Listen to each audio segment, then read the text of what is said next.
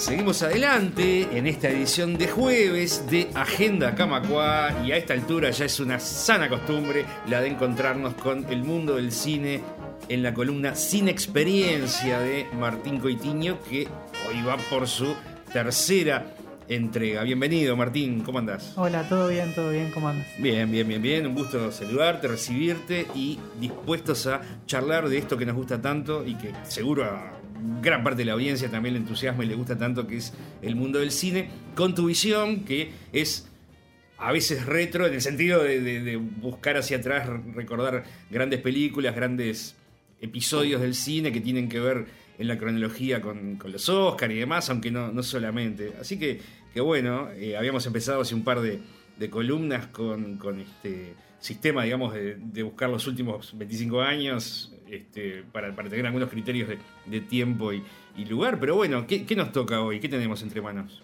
Bueno, hoy nos toca, y mira, vamos a hacerlo así, cambiemos la forma. ¿Qué te parece si escuchamos un poquito de la banda sonora para entrar en clima y ahí lo vemos? Today is history. Today will be remembered. Years from now, the young will ask would wonder about this day. Today is history, and you are part of it. For six centuries, there has been a Jewish cracker. By this evening, those six centuries are a rumor. They never happened. Today is history. Bueno, qué clima, ¿eh? Qué clima nos da esta música. Es un clima, complicado. Complicado, espeso, duro, triste. Sí, sí, la verdad que sí, pero bueno. pero, bueno. Qué, importante es la música también. Para un día hablaremos en especial de esto, pero. Fundamental. Y, en bueno, este caso... y, hablamos de, además de uno de los compositores más, más importantes en, la historia del cine. Este, hace ya unas cuantas décadas. John Williams, obviamente. La película es La lista de Schindler. Creo que a esta altura prácticamente todo el mundo la, la tiene que haber sacado. y para arrancar con un dato que ya como entramos con la música, eh, cuando Spielberg, después de 10 años de estar trabajando en el tema y viendo si la hacía o no la hacía, eh, decide filmarla, habla con John Williams y le muestra lo, que, lo que hizo. Y John Williams le dice, está bien, pero vas a necesitar un compositor más talentoso que yo para la música de esto. Y él le dice, yo lo sé, pero están todos muertos. Este, y creo que fue una, una gran elección porque, ojo, La lista de Schindler es una película que no, tiene, no tiene mucha música, tiene solo en algunos momentos, pero eh, está muy bien lograda, tiene momentos eh, conmovedores que, que, llegan. La verdad eh, es una, una muy buena música en una muy buena película de la que de la que ahora, si te parece, empezamos a hablar un poco. No, digo, es parte de la historia que, cuenta es la música también, con, esos toques que decís vos, y, transforman en, algo fantástico que es la recordación. Este, solo con mm. escuchar un tramo de, la música, ya mucha gente se va a acordar de qué película es, e incluso las escenas, la escena sí, sí, sí. Ni que, hablar, que hablar porque además este, hay, hay, escenas fuertes claramente en la película que, que bueno, la música un poco no, nos retrotrae a esos momentos este, pesados, importantes de, la historia. vamos a hacer un poquitito, un poquitito nomás de historia. Eh, la, historia de la lista de Schindler como película surge primero por uno de los sobrevivientes de Schindler, que ahora yo no tengo acá el nombre, no me acuerdo, pero es, irrelevante al caso, pero que durante años trató de contar la historia de lo que había pasado. Y cada vez que encontraba a alguien que más o menos dedicaba las letras, trataba de abordarlo por eso, hasta que encontró a este autor, Thomas Knelly, en un aeropuerto creo que fue, y le dijo, yo tengo una historia para contar y quiero contarla. Y el autor, a partir de eso, armó el libro que se llama, en realidad, El Arca de Schindler, se llama el libro. Em, a partir de ahí, Spielberg es uno de los directores que entra en contacto con él a principios de la década del 80 y, así que bastante antes, como Estuvo como 10 años con, él, con, la historia en la vuelta, porque él se consideraba que no estaba con el nivel, el nivel de madurez suficiente para hacerlo. Entonces, incluso se lo ofreció a diferentes, a diferentes directores, él, habló con diferentes. Y hay una, no sé si es una leyenda o, o es un hecho en realidad, que dice que hasta último momento estuvo tratando de, eh, de que Scorsese agarrara la idea para llevarla adelante y, y estaban cambiados con, no sé si te acordás, la remake de Cabo de Miedo, Sí, esa claro, con, Robert, Fear, sí. con Robert De Niro, eh, que en definitiva uno iba a ser una y el otro iba a ser la otra y al final terminaron haciendo un enroque. Claro. Este, Pequeño paréntesis, ¿qué hubiera pasado? Es lindo imaginar Sí, cómo hubiera sido. qué- difícil de Fear- imaginarse, Kate ¿no? Fear Cabo de. Miedo con, con este. Con, con Spielberg y, con y la Spielberg lista de Schindler con Scorsese. Sí, pero bueno, es un ejercicio de imaginación es, es- que está bueno. es imposible saberlo, pero la verdad que es interesante como ejercicio, tenés razón. Y, y bueno, y al final este Spielberg decide que, que había, que había encontrado el nivel de madurez para hacerlo y va a hablar con la gente de Universal, eh, que eran los que la- le producían la mayor cantidad de las películas de Spielberg, al menos durante las primeras décadas fueron de Universal. Y el acuerdo al que llegan es, es que primero filme Jurassic Park Ah, y claro. después la lista de Schindler. Ah. Porque el productor, ahora no me acuerdo si era Sid Sheinberg u otro, le dijo, vos no vas a tener ganas de filmar Jurassic Park después de hacer la lista de Schindler. Hacé primero Jurassic Park, Claro, después claro. eh, dale vía libre. Y fue así. Tiene sentido, digamos. Y es, es algo que eh, no deja de llamar la atención porque dos películas enormes, muy buenas las dos, en, en formas totalmente diferentes, pero muy buenas las dos, del mismo director en un mismo año, ¿no? Y mientras Spielberg filmaba en esa filmación que fueron unos 70 días en Cracovia, la lista de Schindler, terminaba la filmación y se iba a, la, a- editar Jurassic Park eh, en consonancia con George Lucas que estaba trabajando con el, con el equipo de postproducción de la, de, de la película de Jurassic Park. Con, con otro chip, digamos, o sea, cambiando el chip. cambiando este- el chip, cambiando el chip, cosa que dicen que le hizo muy bien y además incluso estaba en contacto en ese momento con, con Robin Williams que lo llamaba para, para divertirlo y entretenerlo un poco porque eh, para él fue un, un ejercicio muy duro filmar la película. La película que eh, yo pensaba porque... Pará, veces- estamos Sí. hablando, estamos acercándonos para ubicarnos en, en la cronología de los Oscar, en la edición Est- Este es el año 93 la película, eh, febrero 94. premios que se entregaron en febrero Exactamente. de- del 94. ¿Y qué era lo que vos pensabas, Martín? Y pensaba que a veces perdemos un poco la referencia porque es una película sobre un tema tan complejo, tan complicado, tan fuerte, que a veces nos perdemos en decir, bueno, la lista de Schindler es una película importante. Pero está bien. Pero más allá de eso, no es solo una película importante, es una película muy buena. Y hay que entender un poco eso. Hay que entender que más allá de que el tema pueda ser eh, Sí, doloroso. este, doloroso, eh, pueda ser removedor, claro. pueda ser eso, la película tiene de por sí muchos elementos artísticos que, la, que le dan un valor superlativo. ¿no? Es cine superior, digámoslo así. Que más- allá de, de- de la dura realidad que le inspiró como película, si uno pudiera abstraerse y analizarlo solo como película. Vale mucho la sí, pena. claro. Eh, la- una de las primeras cosas a, a destacar es que es una película mayormente, casi 100% en blanco y negro. Ese blanco y negro permite muchas cosas. Permite, en, en principio, darle una estética muy particular en la que nos trae esa imagen de, eh, lo que, de imágenes capturadas realmente durante, durante la Segunda Guerra. Entonces, parece eh, mentira, porque parece como que si fuera raro, pero es más artificial que el color, porque el color uno lo toma como más natural, pero sin embargo naturaliza lo que uno está viendo, ¿no? Lo hace parecer más verosímil porque uno internamente lo asocia con las imágenes que se veían de ese momento. Eso, eso es algo muy bien logrado, pero a su vez tiene momentos de color, tiene chispazos de color. El comienzo es con una ceremonia judía en color. Después hay un momento en el que se practica también un- una ceremonia de una ceremonia de sabbat en el que se prenden la- luces, eh, velas y la llama de la vela tiene color. Sí, es verdad. Y está por supuesto ese momento fundamental de la niña del saco rojo que Schindler ve en el momento en el que hacen la purga del gueto, ¿no?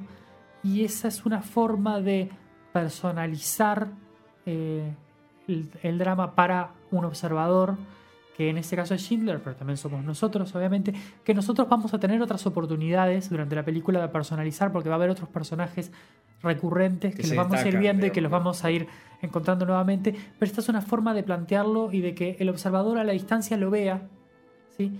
Pero además eh, tiene, tiene, tiene simbología, ¿no? Tiene ese color rojo que es la sangre y tiene ese- llamador de atención de cómo yo estoy viendo y nadie lo ve, Ujú. ¿no?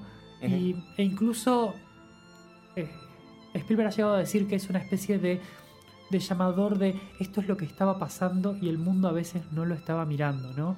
Y la Segunda Guerra, que es una, que es una guerra a la que Estados Unidos entra obligado por el ataque de Pearl Harbor, en el que había estado pateando la pelota para el otro lado, incluso rebotando eh, refugiados judíos durante años. Esto es una especie de eh, llamado de atención y de decir, no podemos mirar para otro lado, eh, esto es lo que estaba pasando. Dentro de las cosas que, que están para, para destacar de cómo está, de cómo se ve la película, de lo que hace, bueno, tenemos ese, ese tema de vuelta del blanco y negro que a su vez eh, sirve para marcar los contrastes, ¿no? De, de- de lo bueno y lo malo, de lo oscuro y lo claro. El, el blanco y negro siempre tuvo esa capacidad de, de destacar cosas y de poner otras cosas en la sombra, que se maneja muy bien. Es la primera película en la que Spielberg trabaja con Janusz Kaminski, que va a ser su director de fotografía durante todos estos años, incluso hasta el presente. Eh, es una película que está filmada casi que íntegramente con cámara en mano sin, sin hacer la artificialidad de los desplazamientos este, Con con, rieles, con rieles. Que, que a veces este, le dan como un- una, un poquito más de distancia. En este caso no, la, la idea es hacerlo todo cercano, Más- todo, más naturalista, todo repente, inmediato, más más naturalista, con una clara este, herencia de eh, Nouvelle Vague francesa, de, de un tipo de, de cine más, este, más naturalista, al que Spielberg ya le debía mucho un poco en la década del 70, eh, en, ese, en ese momento sobre todo la parte de los diálogos y eso que él trataba de buscar un cine un poco más, este, más aproximado a ese, a ese ritmo natural, ¿no? Eh, además, bueno, tiene un montón de simbología la película todo el tiempo. Eh, gira a, partir de muchos ejes, gira a través de, imágenes reflejadas, ¿no? En la que Schindler, por ejemplo, a veces se ve reflejado en la gente o se ve reflejado en eh, su fábrica o en los trabajadores. Y hay momento, por ejemplo, en el que está Schindler con una interpretación ex- excepcional de Liam Neeson, Sí, vale sí. decirlo, uno de los Sí, primeros sí, trabajos sí, de sí. cine importantes que tiene. Y por el otro lado, también una actuación excepcional de Ray Fiennes, Mm. este, que hace de Amon Goeth, que es el, el, digamos, el tipo más sádico que se pueda encontrar, un trabajo brutal. Hay, hay un contrapunto, hay, hay, hay un momento en el que ambos están en cada uno en sus casas afeitando y, Sí. y nos está mostrando la dualidad ¿no? del ser humano de, de que puede ser todo lo malo o puede rescatar todo lo bueno. Hay, hay un montón de pequeños detalles, de ese tipo de cosas que, que van, que van a, la- a hacer la película más rica. Hay un eje fundamental en la película que es el dinero. El dinero es este, prácticamente la, el lenguaje que habla Schindler desde la primera escena en la que lo vemos, ¿no? En la que él, bueno, primero se, se- se viste, se prepara con todas las galas, prendedor nazi incluido por supuesto, y llega a, a esa, a ese restaurante y lo primero que hace es sobornar. Primero el que lo sienta, después el que lo sirve, después, eh, no con dinero, pero con, con regalos y bebidas, no sé qué, a los oficiales nazis que están ahí. Todo se compra, todo se vende. Todo se compra, todo se vende, toda la, toda la carrera que él hace durante la película la hace en base a sobornos y en definitiva es en base a sobornos que él después va a salvar a toda la Exacto, gente. Sí, sí. Entonces él hace una cantidad impresionante de dinero que vale dinero y después termina valiendo vidas, ¿no? Y hay un diálogo importantísimo y fundamental cuando él está tratando de rescatar a esa gente y habla con, con Amon Goeth y le dice, este, bueno, pero ¿cómo arreglamos? ¿Cuánto vale para vos una vida? Y no, le dice, ¿cuánto vale para vos una vida? Y son esos diálogos que están ahí para, para recordarnos Es un tremendo. poco de que, es tremendo. de que se es está negociando con la vida de la gente y que él Y está que, y que fue la única forma de. y que él está buscando la única forma. Claro. Incluso tiene, un momento en el que va a, a buscar a, a otros, a otros industriales que, que habían tenido gente bajo su cuidado para, para convencer de, de- de participar un poco en eso de, de salvar gente y, y le dice, no, no, yo hasta acá llegué, ya hasta acá me regalé.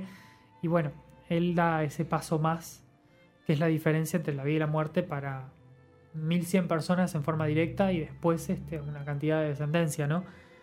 Eh, visualmente de vuelta, volviendo, y no quiero ser muy insistente con eso, pero hay momentos, hay un momento en el que una mañana vos despertás y ves y está nevando hasta que Schindler limpia el auto y ve que lo que hay es ceniza y, y son momentos durísimos. Es tremendo. eso. Son momentos Sí. muy fuertes y son momentos que, que se, que se quedan ¿no? en, el, en- en el espectador y que golpean al personaje y nos golpean a nosotros que estamos viendo. Claro, porque además, este. eh, sin ser Spielberg, digo, pero uno. Se podría contar la historia de repente de una manera más lineal Sí. y, y va a estar bien también, Sí, sí, sí, digamos. Este, hacer una película más, más, más lineal en algún sentido y sin tanto sutileza. Sin embargo, acá, este, a, la- a lo lineal de la historia, que, que es una historia inspirada en la realidad, digamos, le va metiendo cine por todos lados, Sí, pues, referencias. Y va buscando este, este, a- mostrarnos claro. personajes y mostrarnos historias porque hay, hay una hay una crítica que se hace y quizás no se hace tanto de la lista de Schindler porque es de las de, de las primeras a veces, que a veces la- las historias estas de sobrevivientes se cuentan demasiado desde el punto de vista del blanco salvador Ujú. Eh, que es una crítica válida en un contexto histórico en general. O sea, el problema con esas críticas de, de grandes corrientes es que eh, son válidas para la globalidad de las cosas, pero cuando uno entra a desgranar película a película o trabajo a trabajo, hay diferentes circunstancias que, que- que ponen cierto, cierto margen de, de duda sobre el tema, pero es cierto. Entonces, lo que hace también Spielberg es contarnos las historias puntuales de determinados personajes, sin a veces ir demasiado a la profundidad, pero mostrándonos en diferentes etapas donde están. Claro. Y nosotros tenemos la capacidad de reconocerlos y reconectar con ellos. You want these people? These people, my people, I want my people. Who are you, Moses? It's good business. Yeah, it's good business in your opinion. I know them. I'm familiar with them. I I'm don't have to train them. It's good for you. I'll compensate you. Yeah, that's right. It's good for the army. Si bien, claro, la película es prácticamente es un tríptico, ¿no? Entre Amon Goeth, entre Schindler y el otro personaje que es prácticamente como la conciencia de Schindler, porque es el que lo va a llevar ahí, que es este Isaac Stern, que es Ben Kingsley, Sí. eh, Que había Sí. hecho Gandhi. por que había hecho ejemplo. Gandhi, que había hecho Gandhi, que era película que le había ganado eh, Sí, como mejor actor. co- que- como mejor actor y que además le había ganado a Spielberg en porque él tenía en ese año ET Ah, nominada a claro, mejor película. Claro, claro, claro, claro. Y bueno, Ben Kingsley va a trabajar con, con- con Spielberg después ahí en la lista de Schindler y eh, Kingsley mismo va a decir que él pensaba que Gandhi era una cosa que se daba una vez en la vida y con la lista de Schindler vio que a veces eh, pasan dos veces en la vida. Sí, totalmente. Aparte, nombrándolos ahora, es una trilogía de actores Sí, espectacular. No, ni que hablar, ni que hablar. Este, y además, eh, ya, ponele que en este caso de, de Ben Kingsley ya tenía una obra atrás muy grande, Sí, sí. pero los otros dos eran bastante más nuevos en el Sí, tema. Neeson- Sobre todo Ray Fiennes era, Fiennes. era muy, muy nuevo Exacto. en eso. Y el director de Gandhi, que era Richard Attenborough, trabajó también ese mismo año con Spielberg en Jurassic Park, Claro. porque es el, el- el veterano, el dueño de, de Jurassic Park, pero como actor. Y ahí se cruzan Ay, la- la- sí. lo- los cables del cine. Y es- eso está bueno también. Sí, por supuesto. Este, y bueno, hay, hay ese- esa- esas tres patas tiene la historia, ¿no? Y Jack Stern, que en realidad como personaje es más una creación que amalgama un par de personajes históricos reales para tratar de darle una mayor redondez al, al relato y que, y que fluya de una mejor manera. Hay momentos muy buenos, muy importantes, hay, hay personajes que golpean, como la criada que tenía Mm. eh, Amon Goeth, que él, él tiene casi una, una relación de, de enamoramiento con ella, en la que él lucha consigo mismo contra ese enamoramiento que siente por ella, porque sabe que está mal, porque eh, entiende que, que es, que es incorrecto y en, en la película es el- la última persona en la lista por la, que, por la que Schindler pelea, porque sabe que el destino de ella era claramente la muerte porque no, no, no había otra forma de, de convivir con, con ese personaje. Es una película larga, de tres horas y cuarto, pero que no se hace larga, que tiene un montón de, de pequeños momentos eh, duros, algunos, otros, yo no sé si decirles felices, pero momentos eh, emotivos importantes. El, el final es uno de ellos, eh, en el que ellos le entregan un, un anillo con una frase del Talmud que dice, quien salva una vida salvará al mundo, que es, una, que es, es un momento que pasó en realidad, este, y ahí él, él se quiebra y ve que podría haber cambiado más cosas por más personas. Claro, Eh, sí. son, son momentos fuertes y duros y, y él se va y, y llega, y llega el, el ejército soviético con uno que les dice han sido, han sido liberados por el ejército soviético cuando en realidad habían sido liberados Sí. un poco antes, ¿no? Sí. este, por las circunstancias. Pero muy bien contada, muy bien, muy bien narrada, con una experiencia que se transmite casi que directamente al, ex- al espectador, ¿no? Que, que la forma es, es llegarle al espectador eh, casi que sin intermediarios, con, una, con un sentido de, de urgencia narrativa. Ujú. La primera vez que Spielberg hace una película sin usar storyboards, primero para Sí. ver cómo iba a filmar, sino que yendo al lugar y diciendo, bueno, yo me pongo acá, ¿qué es lo que puedo contar? ¿Cómo muestro con la cámara acá en este momento qué es lo que se ve? Era una filmación que dicen que fue bastante, bastante dura para todo el equipo, para toda la gente, pero que, que tuvo momentos muy importantes en los que había comunión entre, entre los actores, entre los extras, ¿verdad? Judíos y, los, y los otros alemanes, porque además la película tiene, tiene algo interesante, que es que la mayoría del, del tiempo está contada en inglés, pero tiene muchos momentos Claro. en los que están en, en- en alemán o en polaco, porque es como que nos está haciendo énfasis en las conversaciones que, que son los fundamentales y lo otro es como para darle una, un poco más de realismo, es esa, es esa dinámica que está un poco por fuera de nosotros que no la terminamos de entender, pero no necesitamos entender demasiado para, No, no. para ver las relaciones de poder, se cómo se daban, claro, entre la gente ahí. Eh, bueno, ya te digo, para mí este, tiene cosas muy, muy valiosas. Es, a diferencia de, por ejemplo, lo que habíamos visto con Unforgiven, no es una película que refiera a lo, a lo cinematográfico anterior, más allá de que toma, por supuesto, No, sí influencias, pero, pero es pero no, no es de género, digamos. su, no, o- su este- búsqueda es eh, más bien eh, estética histórica, eh, busca ser documental. Yo he visto a través de- del tiempo y lo, lo entiendo, me parece válido. Hay, hay otros, hay críticos, hay autores, yo que sé, Terry Gilliam es uno de ellos, por ejemplo, que, que son poco críticos con la película, que la consideran una especie de, de versión light.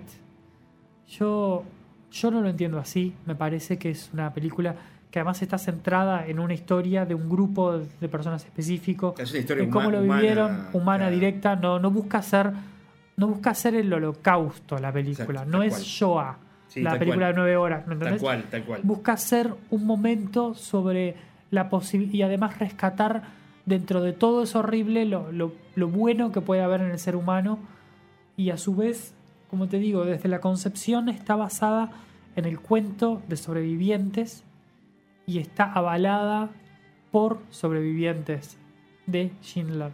Claro. Entonces me parece que más allá de las críticas que se puedan hacer eh, desde otros lados, Pero son críticas sobre lo que no hizo Spielberg, Sí, más que sobre y- lo que y hizo, tener, porque y tener el aval de Eh, quienes eso- estuvieron ahí me parece que es fundamental No, eso sí. para No. limpiar un poco ese, ese, ese tema, ¿no? tal Eh, cual. No, pero eso de decir, ah, pero hubiera Pero, hecho tal claro. cosa, hubiera hecho tal pero la cosa, película es sobre lo que cuenta, Y no sí. sobre lo que no cuenta. Y sí, además es una película de Spielberg, de Hollywood, para la industria. También hizo sí, No hay que olvidarlo, por mejor que No, sea, no, obviamente. que lo es, digo.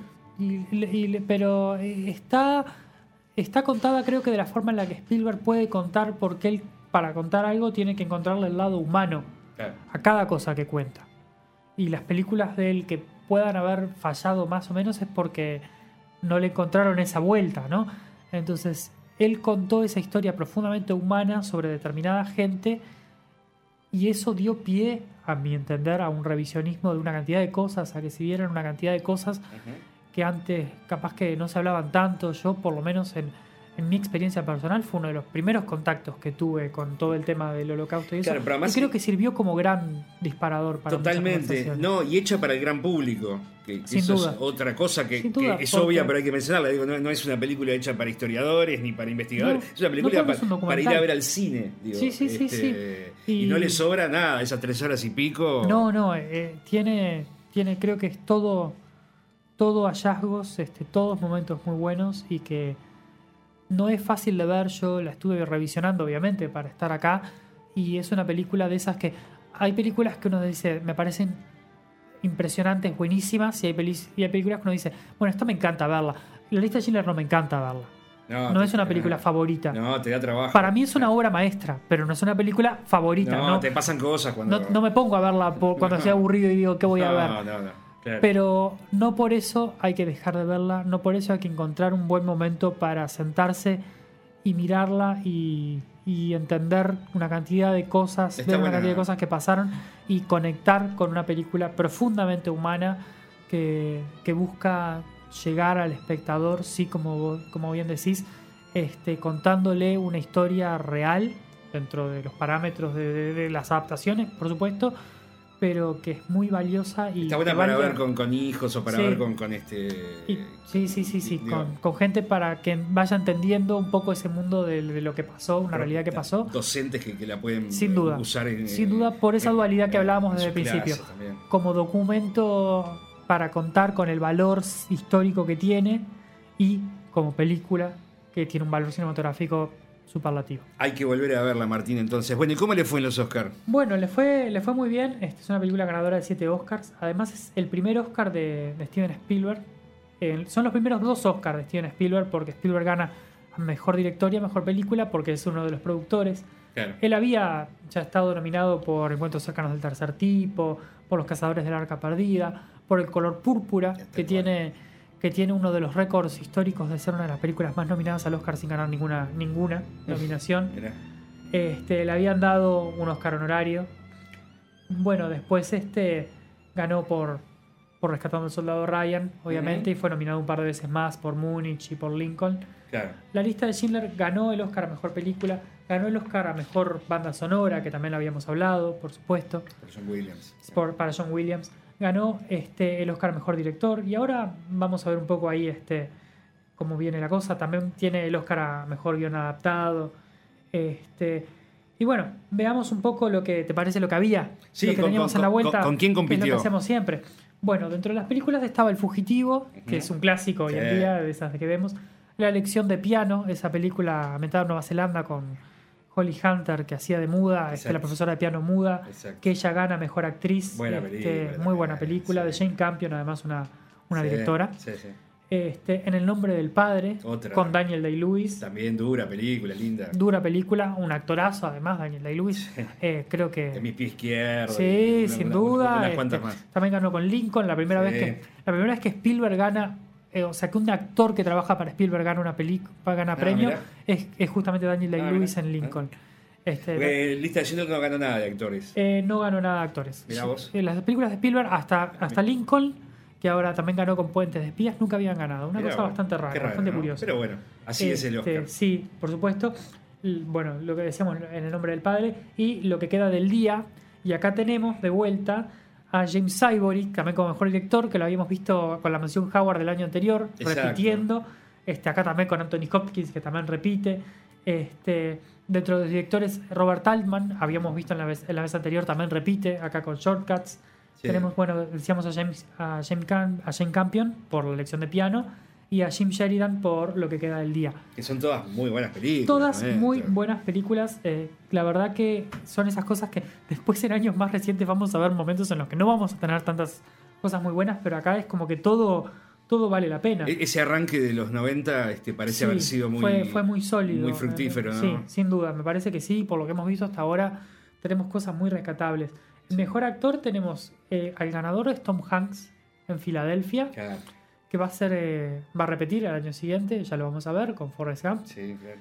que la vamos a hablar que fue ganadora mejor película. Qué seguidilla, qué, qué, qué grande, qué grande. Yo soy bastante fanático de Tom Hanks. que Es, es un actorazo, es además este es de esos actores que tienen la, la facilidad de que uno lo ve y, e identificarse inmediatamente, Ah, ¿no? Todo, todo le sale bien. digo, Sí, no, no, muy bueno.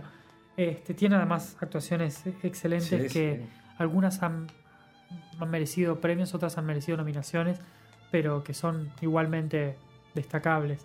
Eh, Daniel Day-Lewis, obviamente por el nombre del padre. Estaba Lawrence Fishburne, estaba Anthony Hopkins, lo que queda del día.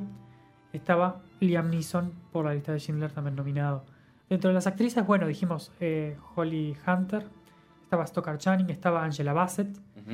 Angela Bassett y Lawrence Fishburne trabajan en What's Love Got to Do With It, que es la película esa sobre la vida de Tina Turner y Ike Turner, Exacto, que cuenta un poco esa relación abusiva y complicada que tenían. exacto. Bueno, Emma Thompson, por lo que queda del día, que también a Emma Thompson la vemos repetir. este, Sí, son sí, de sí, esos sí, nombres que andan en la vuelta varios años y Debra Winger. En actor de reparto, Tommy Lee Jones gana por El Fugitivo. Ah, claro. Y La persecución. tenemos a Ray Fiennes, obviamente, por la lista de Schindler. A John Malkovich, por la, por la línea de fuego. A Peter Postlewhite, por El nombre del padre.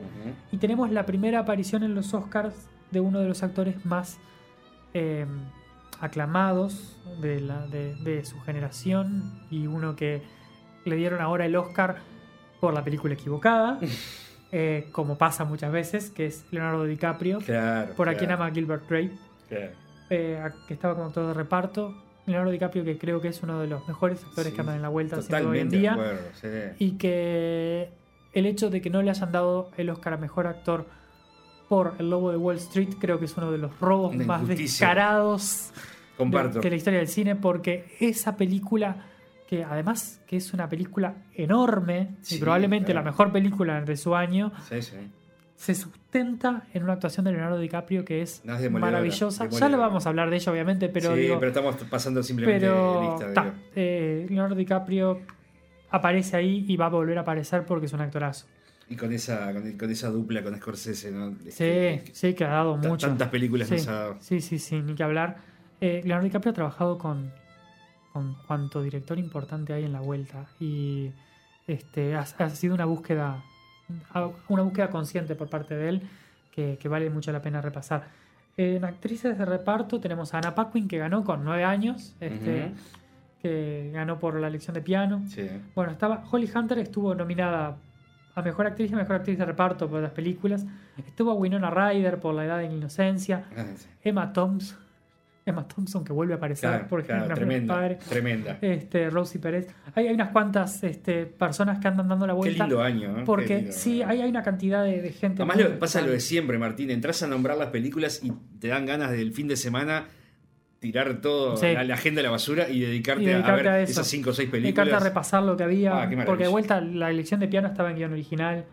Eh, la canción, la mejor canción ganó Bruce Springsteen por Streets of Philadelphia, claro. en Filadelfia, que también es una película muy interesante, Sí, muy buena, es una gran película. que además claro. este, es, es- tiene, tiene el valor, a- además de ser una de las primeras, ¿no? sobre el tema, Sí, sí, que, que, toma- que toca el tema del SIDA, que toca el tema de, de- de la homosexualidad, Ujú.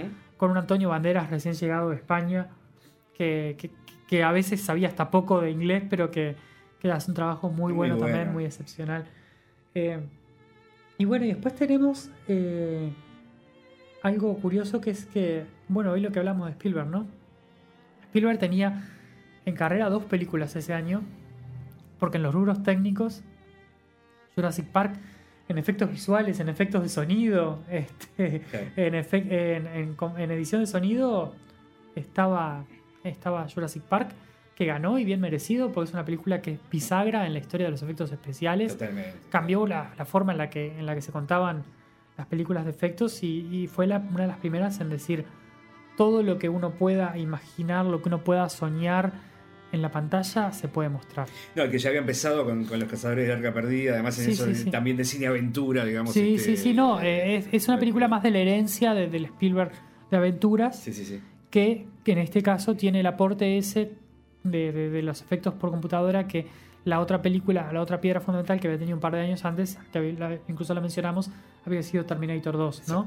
Son las películas sobre las que se sustenta el cambio en la forma de mostrar efectos La especiales. tecnología que Sí. claro, hoy, hoy, hoy que es tan, tan común, Hoy digamos, tan este, común. en aquella época no lo era tanto y por eso está bueno que lo destaques también, Martín. Bueno, y la lista de Schindler tenía otros premios, ¿no? Eh, fotografía, como dijimos, que es, ex- es excepcional. Edición, con el mismo edi- editor de Spielberg, Michael Kahn, que ha trabajado en todas las películas con él. Eh, también este, dirección artística, porque todo, todo el- del vestuario, los, el diseño de producción, la, es- está tan bien contada, tan bien ambientada. Hay quienes dicen que, porque vos todo lo que ves está en blanco y negro y además todas las, las imágenes de producción que vos ves de la película están siempre en blanco y negro.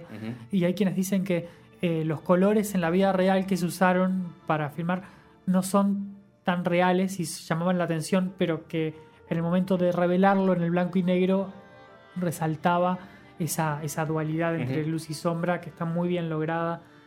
Eh, bueno, creo que ese es un panorama de lo que había que la verdad Fantástico. me parece que, que- que tiene muchísimo para ofrecer. Es, es una década que tiene muchísimo para, para mostrarnos, para, para darnos como, como material de, revisión que la verdad vale la pena. Ni hablar, Martín, y, realmente de vuelta lo, repito, dan ganas de correr a, a- a buscar las películas y a volver a, a verlas. Y más habiéndote escuchado, digamos, este, con el análisis tuyo y con el paso del tiempo, uno la, la ve con otros ojos. Sin duda, Este, sin duda. Las películas Y eso está bueno también, que el cine lo permite. te permite ¿no? revisionarlo y entenderlo desde, desde, momentos, desde distintos momentos en los que uno entiende el cine y de momentos de uno también. Este, que Sí, uno claro, lo- uno no es el mismo cuando la vio hace Exactamente. 20 años. o- Exactamente, entonces este, eso vale, vale mucho. Muy bien, Martín. Bueno, para el final tenemos algunas breves que, que querías mencionar. Algunos asuntos. Sí, este, ahora lo que tenemos para, para hablar de la cartelera, ¿no? Este, lo que íbamos a, a mencionar. Este jueves se estrena Guardianes de la Galaxia Volumen 2. Hoy mismo.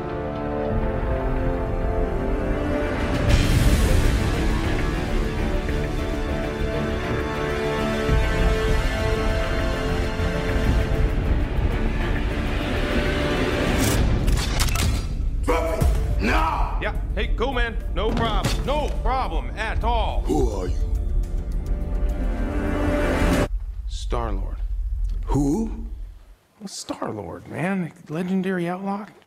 Forget it. Hoy mismo, eh, que es la secuela de una de las más exitosas de, la, de, de las, las primeras entregas que tuvo Marvel porque fue una película que conectó muchísimo la primera, ¿no? Un poco entre ese guiño nostálgico, canchero, entretenido. Yo todavía no la vi, pero bueno, es- repite el director, repite elenco. Por lo menos promete para darle una mirada en algo totalmente mucho más light de lo que veníamos Claro, hablando, ¿no? Te ves la lista de Schindler y, y- y después para, para, para distender, para al- al distender te vas a ver Guardianes de la Sí. Galaxia, eh, que por lo menos promete entretenernos bastante. Y yo creo que siempre hay que darle la oportunidad de, de algo de eso. Si quieren algo más duro, tienen la chance eh, de ir a ver este, la nueva de, de Israel Adrián Caetano, que estaba en cines desde la semana pasada. Eh, el otro hermano, que estaba, es Baraglia y Hendler. Es verdad, es verdad, es verdad. Que bueno, siempre Caetano ha sido un director bastante duro, ¿no? Sí, sí. Y bueno, esa es una, una oportunidad para tener la, la otra, la otra cara de la, de la moneda en cines. Que siempre hay una oportunidad para ir y, y disfrutar y perderse un rato en una sala. Muy bien, Martín. Te agradezco mucho la, la columna, gran columna como siempre, sin experiencia, el encuentro de cada jueves aquí en Agenda Camacuá, en Radio Camacuá, la radio de AEBU. Te agradezco mucho, Martín, y nos encontramos la semana que viene. Que pase bien, They call themselves the Guardians of the Galaxy. Bunch of a-holes. On